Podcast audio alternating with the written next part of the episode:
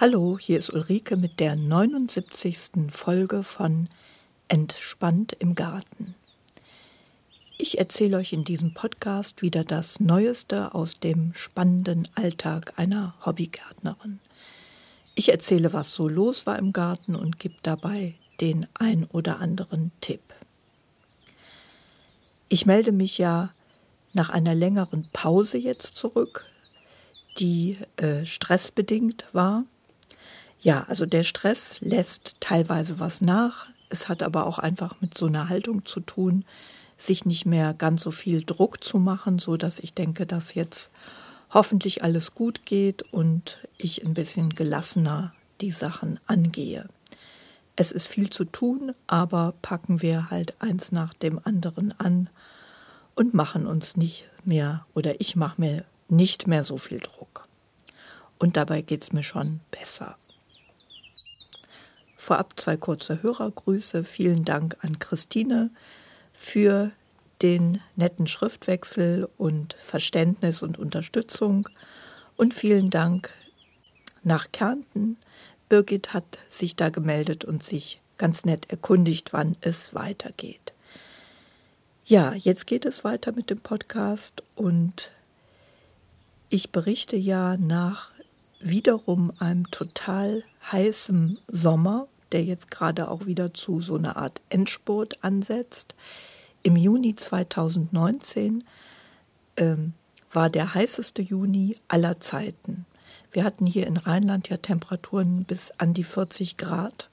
Und das ist natürlich auch im Garten nicht ohne Folgen geblieben. Einige Gemüsepflanzen und auch Obstsorten haben einfach Sonnenbrand bekommen. Am Anfang waren bei mir die Stachelbeeren dran, die da ja schon in vorigen Jahren mehr oder minder betroffen waren, aber diesmal sehr heftig. Also ein Stachelbeerbäumchen, das bei mir ziemlich auf freiem Feld steht, äh, war so gut wie nicht beerntbar deswegen. Besser erging es einem Busch, der ein bisschen vom Apfelbaum beschattet ist. Das ist aber auch gleich das nächste Obst, das da betroffen ist. Auch bei mir haben die Äpfel ordentlich Sonnenbrand bekommen und bekommen jetzt, fürchte ich, auch noch weiter welchen. Ähm, da führte es also auch rein deswegen zu einigem Ernteverlust und diese Äpfel mussten schon vor Erntereife ausgepflückt werden. Als die Temperaturen wirklich auf die 40 Grad zugingen, sind bei mir zum Beispiel auch äh, an den Stangenbohnen die obersten Triebspitzen einfach verbrannt. Das hatte auch weniger was mit mangelndem Gießen zu tun, was ich natürlich gemacht habe, äh, wie alle Gärtner, um zu verhindern, dass alles einfach austrocknet. Die sind einfach äh, verbrannt in der Hitze, weil sie da natürlich an exponierter Stelle von allen Seiten schön gegrillt worden sind. Dasselbe ist passiert mit einer Neuansaat von Buschbohnen die just in dieser Hochhitzephase ihre äh, Keime raussteckten aus der Erde, die natürlich da erstmal sehr zart sind. Auch die sind einfach verdorrt. Da hätte ich wohl mit der Gießkanne so mehr oder weniger daneben stehen müssen, um das zu verhindern. Was auch noch bemerkenswert war, ist, dass die Tomaten ja im Juni blühen und Früchte ansetzen. Und da habe ich mich erst gewundert, warum die Blüten teilweise einfach vertrockneten und abfielen und äh, an den unteren Tomatenrispen sich teilweise nur pro Rispe dann eine Tomate ausbildete, wenn man Glück hatte.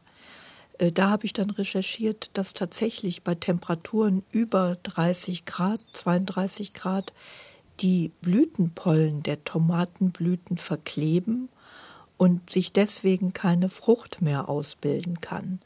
Ich denke, dass das der Grund war, weil es gab ja jetzt eine Phase, wo es mal zwei, drei Wochen etwas weniger heiß war und sage und schreibe auch etwas geregnet hat. Und die Tomaten, die haben dann weiter oben wieder mehr Früchte angesetzt. Auf Tomaten komme ich gleich nochmal zurück. Da gab es dieses Jahr so wechselnde Erfolge. Ja, jetzt habe ich mir erstmal ein bisschen Luft gemacht und die schrecklichsten Folgen der Hitze berichtet. Nachträglich jetzt ein kurzer Überblick, worum es hier eigentlich gehen soll in dieser Folge. Ich werde also noch mehr berichten von Tops und Flops in der letzten Zeit.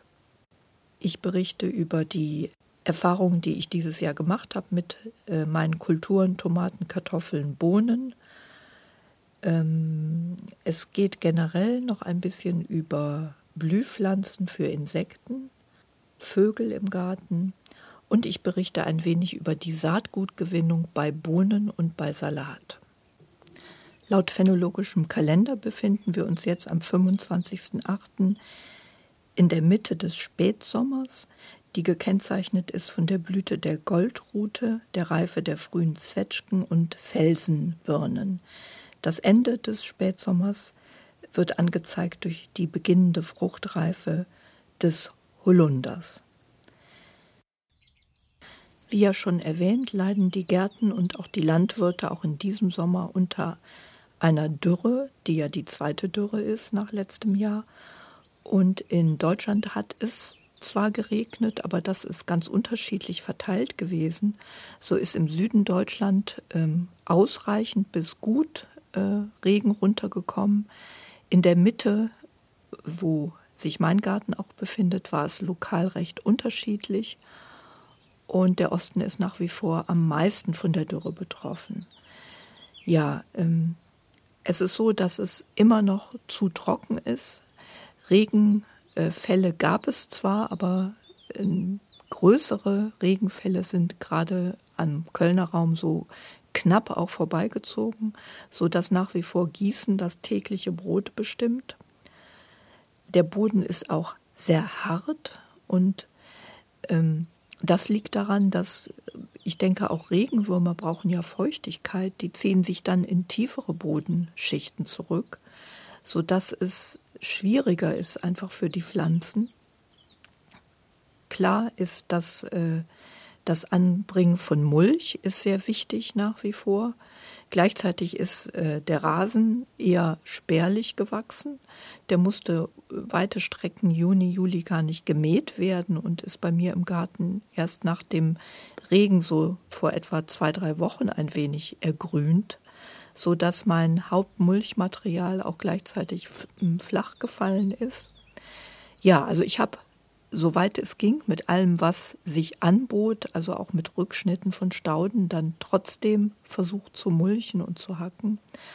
Aber der Boden ist einfach hart und zusammengepappt, was alles nicht günstig ist. Äh, wenn man gießt, lässt es sich ja auch oft nicht ganz vermeiden, wenn man halt mit dem Schlauch gießt, dass es dann trotzdem passiert, dass der Boden so ein wenig einschlemmt ich versuche das immer zu vermeiden, indem ich nicht zu lange auf eine Stelle draufhalte, aber das lässt sich halt auch nicht ganz vermeiden.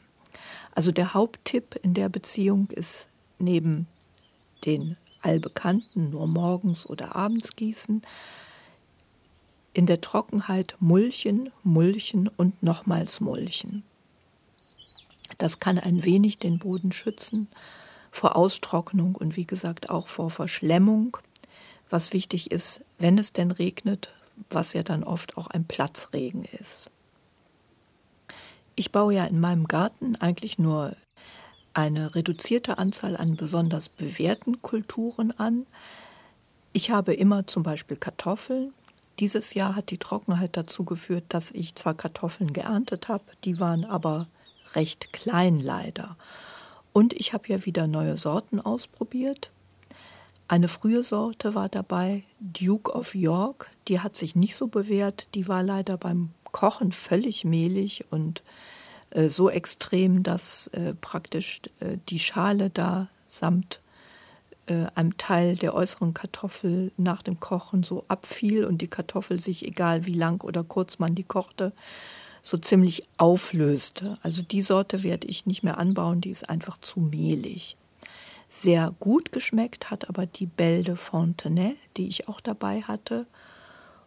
Und die Linzer Delikatesse, auch eine sehr leckere Kartoffel. Ja, ich überlege mir nächstes Jahr, ich muss mal gucken, ob ich die Setzkartoffeln wieder kriege beim Saatgutfestival. Ansonsten würde ich dann wieder auf die bewährte Nicola als Sorte zurückgreifen.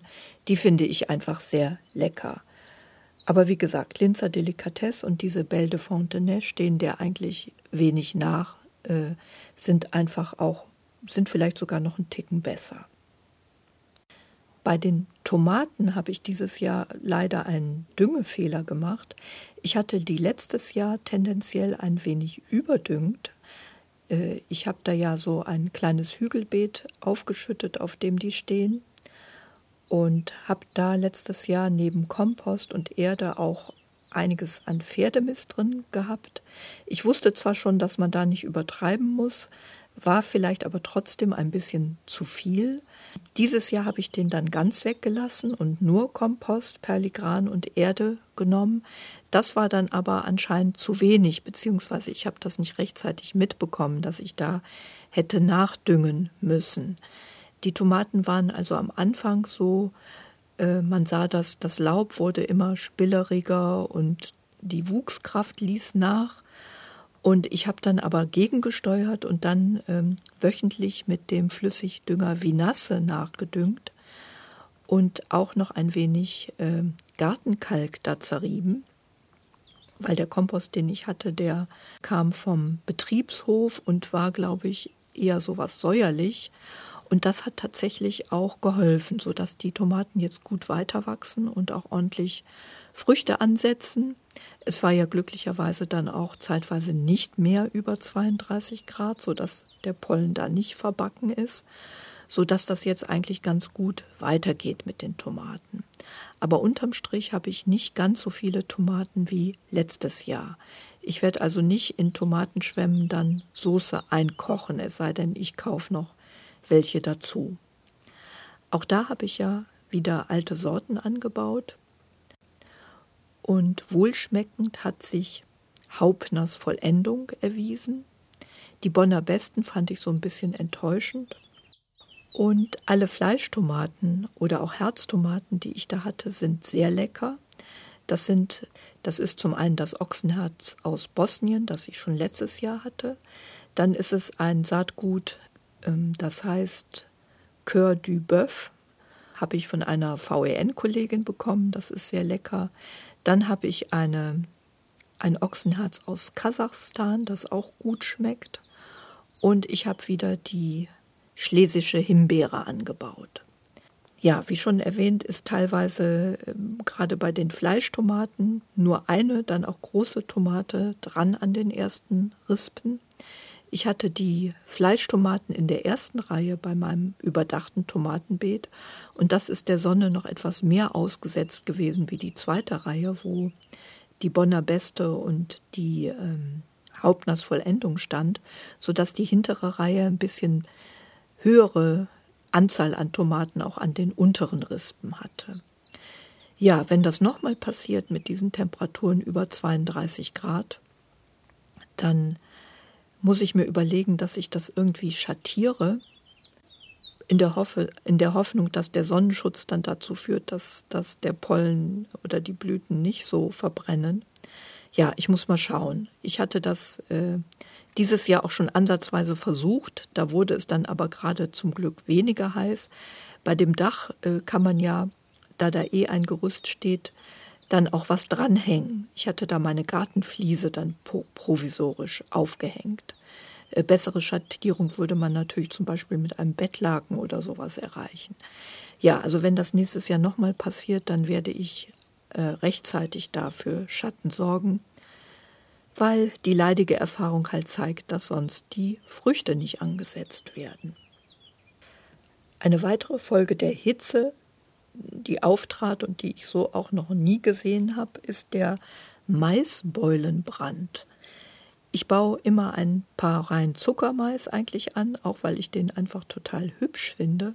Und dieses Jahr hatten zwei Pflanzen statt Maiskörnern eigenartige weißliche Wucherungen. Also das sah aus wie so grotesk aufgeblähte Maiskörner ganz groß und gequollen, also nicht so ansprechend sah die ganze Sache aus. Und ich habe dann recherchiert, das ist eine Pilzerkrankung, die auftritt bei Mais, wenn es im Frühjahr erstmal relativ feucht ist und dann aber eine Phase extremer Trockenheit und genau das ist ja passiert. Dann kann diese Pilzerkrankung auftreten und laut Internet kann man da auch wohl wenig gegen machen.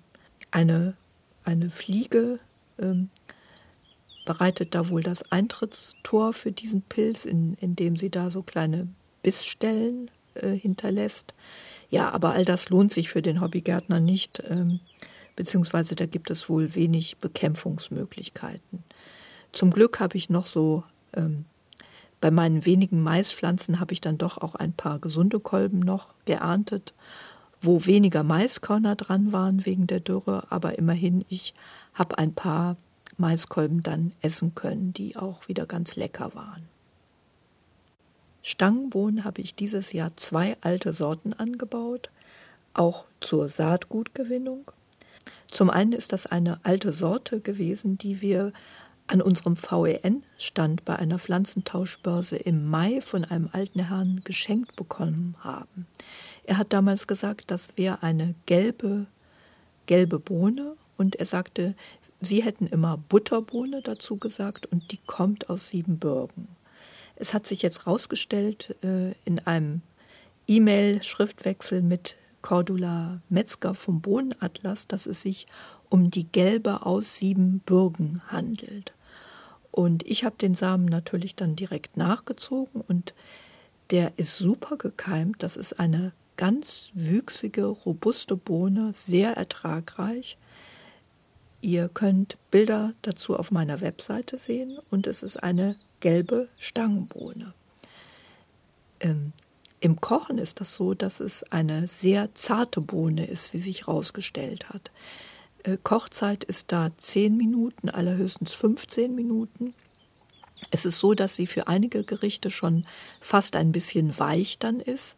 Also das klassische Bohnen mit Speck kann man durchaus machen. Äh, wie gesagt, die Bohne ist ein bisschen weich dafür.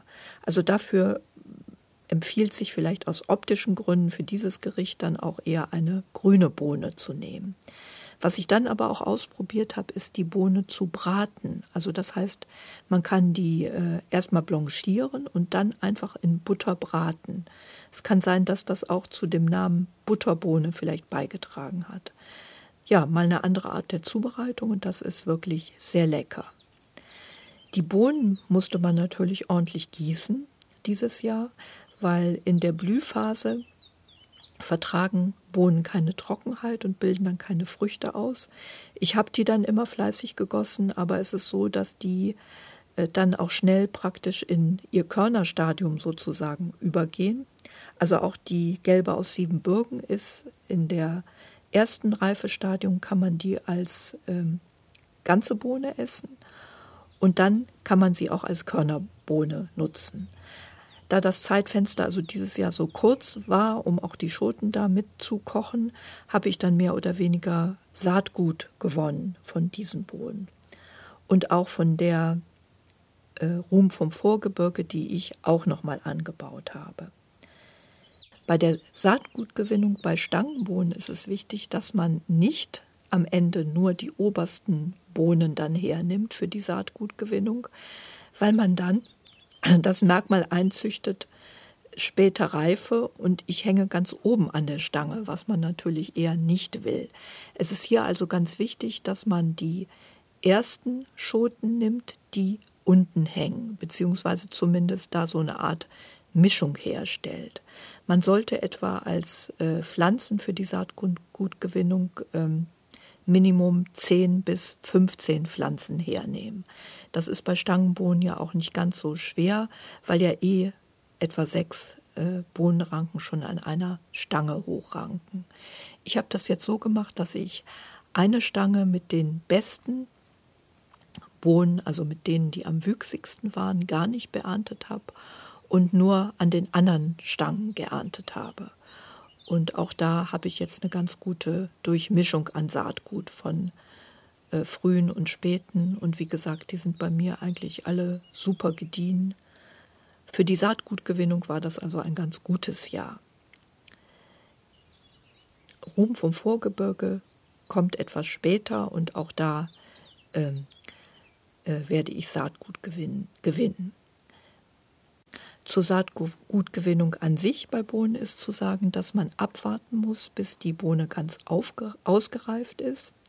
Das merkt man daran, dass die Schote ganz trocken ist. Teilweise raschelt es dann, das Laub, und dann kann man die abschneiden, äh, noch ein bisschen nachtrocknen lassen und dann die Bohnensamen rauspulen, auch nochmal nachtrocknen lassen. Ich mache das jetzt hier bei uns auf einem Balkon. Wichtig ist, dass die nicht direkt in der Sonne stehen und dass es nicht ganz zu heiß wird, aber ideal ist halt sonniges und trockenes Wetter dafür. Und dann kann man die Bohnen, wenn man die Samen als äh, gewonnen hat und wenn die wirklich gut ausgetrocknet sind, dann kann und sollte man sie zum Schutz vor dem Bohnenkäfer zwei Wochen einfrieren. Wichtig ist wirklich dafür, dass die komplett trocken sind, weil sie sonst ihre Keimfähigkeit verlieren. Und dann empfiehlt es sich, die kühl und trocken zu lagern. Der alte Herr, der mir dieses Saatgut gegeben hat, hat es im Kühlschrank gelagert. Und das war Saatgut von 2015, das äh, nahezu nur 100 Prozent äh, Keimfähigkeit hatte. Ich werde also auch das Saatgut, das ich gewinne, nach diesem Einfrieren dann im Kühlschrank lagern. Das ist ein guter Tipp, denke ich.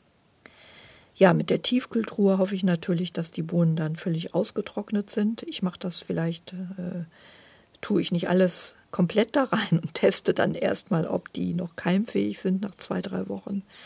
Aber wie gesagt, in der Regel ist das kein Problem. Und ich hatte halt ein Jahr auch schon mal einen Totalverlust durch diesen Bohnenkäfer. Ich sehe keinen Grund, warum der da jetzt nicht rumschwirrt und hoffe auch, dass ich die da noch rechtzeitig überhaupt dann in die Tiefkühltruhe äh, kriege, um die Eier äh, beziehungsweise schlimmstenfalls die Larven da von dem Käfer abzutöten. Wenn der sich einmal in die Bohne gebohrt hat, ist es nämlich fast schon zu spät. Ja, das zur Saatgutgewinnung von Bohnen. Was ich auch äh, noch angebaut habe und auch wo ich nochmal Saatgut gewinnen möchte, ist der Winterkopfsalat Mombacher Winter, der sich sehr bewährt hat. Wie schon erwähnt, das ist ein Kopfsalat, der im Oktober gepflanzt wird und der dann im Beet überwintert und dann der erste Salat im Frühjahr ist, natürlich mit einem deutlichen Vorsprung dann vor im Frühjahr gepflanzten Salaten. Wirklich ein absolut leckerer Kopfsalat. Und ich habe da die vier besten Köpfe in Blüte schießen lassen. Äh, dazu ist zu sagen, dass man eigentlich 15 Salate mindestens haben muss, um da so eine gute Durchmischung sicherzustellen, äh, damit es nicht zu einer Saatgutdepression kommt. Ich habe das jetzt erstmal mit diesen Vieren gemacht und werde das mit anderem Saatgut dann noch mischen, beziehungsweise mein Plan ist, noch andere Gärtner im Kleingarten zu gewinnen. Man kann diese Anzahl an Minimumpflanzen ja auch leichter erreichen, indem man die Kultur in verschiedenen Gärten anbaut. Also wenn nur ähm, vier Gärtner da mitmachen, dann kommen wir schon locker auf 16 Pflanzen und das reicht dann schon, um äh, dauerhaft ein gesundes Saatgut äh, sicherzustellen. Ja, was sich ein bisschen schwierig rausstellt, ist den Samen zu dreschen bei Salat. Der sitzt in so kleinen Kapseln und die eine äh, Option ist das jetzt in langen Fernsehenabenden da händisch rauszupulen. Ich habe das auch in verschiedenen Stadien abgeschnitten, die äh, Saatbestände. Bei dem einen Büschel kann man das praktisch da so rausklopfen, leichter wie bei dem anderen. Ja, ich muss mal gucken. Ich habe jetzt von den VEN-Kollegen aber auch gehört, dass das äh, mit so die Kür ist der Saatgutgewinnung, die Salatsamen. Und wir wollen uns vielleicht verabreden und damit so mit verschiedenen Saatgutsieben experimentieren, dass man die trockenen und spelzigen und haarigen Bestandteile da irgendwie rauskriegt oder rausbläst. Ich werde berichten. Aktuell sieht es im Garten was trocken aus.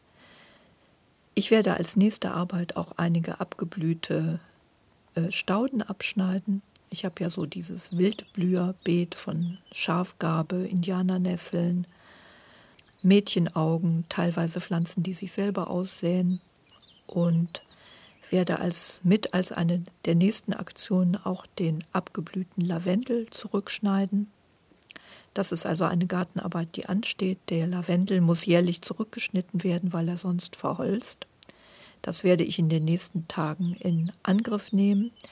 Es ist auch wichtig, das jetzt bald zu machen, weil sonst die, der Neuaustrieb nicht frosthart ist, wenn man das zu kurz vor dem Winter macht. Also das sollte bald erledigt werden.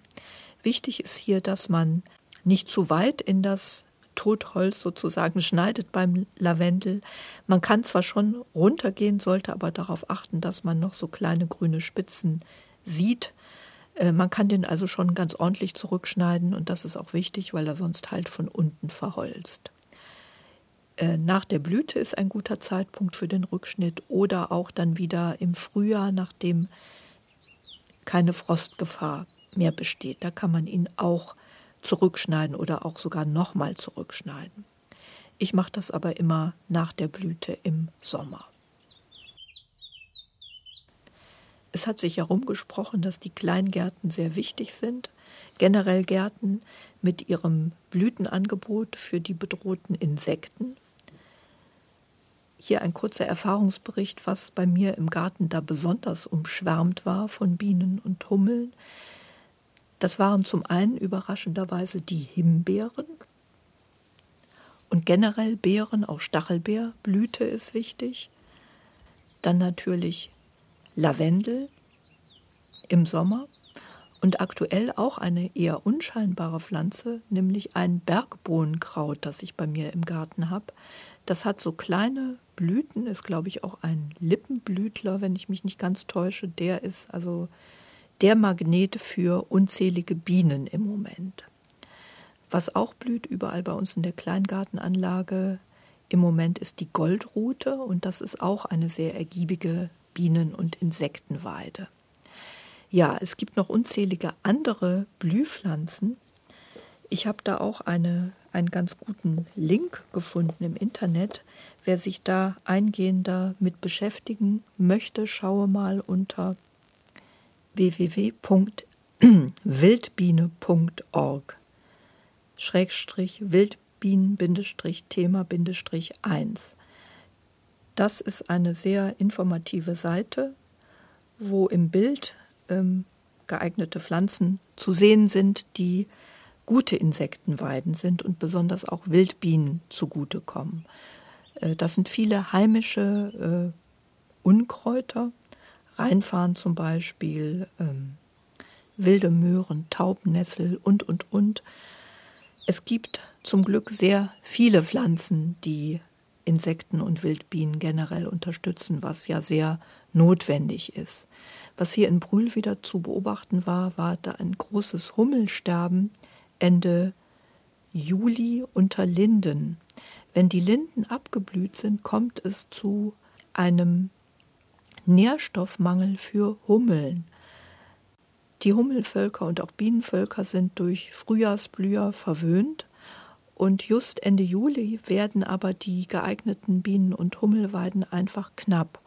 Und es ist so, dass die Hummeln äh, wohl auch nicht so ein gutes Lern- und Kommunikationsverhalten haben wie die Bienen. Und ähm, es ist einfach so, dass dann einfach zu viele Hummeln auf die wenigen ergiebigen Nahrungsquellen, halt in dem Zeitpunkt die Linden, fliegen und ihnen dann einfach die Kraft ausgeht, wenn äh, die Linden dann durch zu viele Hummeln praktisch schon äh, fast äh, kein Nektar mehr zu bieten haben, fliegen die Hummeln trotzdem dahin und finden dann nicht genug Nahrung und verhungern dann sozusagen. Und das führt dann zu einem großen Hummelsterben Ende Juli. Es wäre also generell wichtig, dass man Blühpflanzen äh, oder auch Sträucher setzt, die zu dem Zeitpunkt blühen. Ich habe also versucht mal zu recherchieren, was das ist, beziehungsweise das in unserer Kleingartenanlage dann auch beobachten können, weil bei uns stehen als Heckenpflanzen Spiersträucher, die just zu diesem Zeitpunkt blühen und eine ganz tolle Insektenweide sind offensichtlich. Da summt und brummt es dann ganz intensiv und das wäre auch äh, in städtischen Grünanlagen anzuraten, dass man diese Spiersträucher halt pflanzt, weil die genau den richtigen Blühzeitpunkt haben. Sonst wird es im Garten nämlich wirklich auch dünn, weil zeitgleich auch der Lavendel abblüht. Und was dann noch kommt, ähm, was man setzen kann, sind zum Beispiel der Schmetterlingsflieder, der blüht zu der Zeit. Es blühen dann bald auch auf, aber es dauert halt noch was. Äh, die ganzen Herbstastern, die eine sehr ergiebige Bienenweide sind und ähm, was zum Glück eben auch zahlreich vorhanden ist bei uns, ist die Goldrute, die das dann so überbrücken kann. Und halt die ganzen Kräuter wie Salbei, Minze, Bergbohnenkraut, wie ich im eigenen Garten beobachte, das wird dann vermehrt angeflogen. Ja, es gibt natürlich noch andere Blühpflanzen wie Malven, ähm, Ringelblumen, wobei die nicht gefüllt sein sollen, äh, verschiedenste nicht gefüllte Blüten, die ich jetzt nicht alle erwähnen kann. Also wenn euch das interessiert, schaut euch diese Seite an und ja, achtet einfach darauf, dass ihr vor allem ein gut durchmischtes Angebot an Blühern habt im Garten. Viele Wildbienen sind ja spezialisiert und je diverser die Sache ist, desto besser für die Wildbienen. So, ich komme langsam zum Ende mit dieser Folge. Vorher möchte ich aber doch noch ein paar Überlegungen loswerden zu, zu den Bränden, die es jetzt gibt in der Welt. Wer sich jetzt nicht runterziehen will, der kann gerne schon ausmachen. Das ist jetzt eher deprimierend.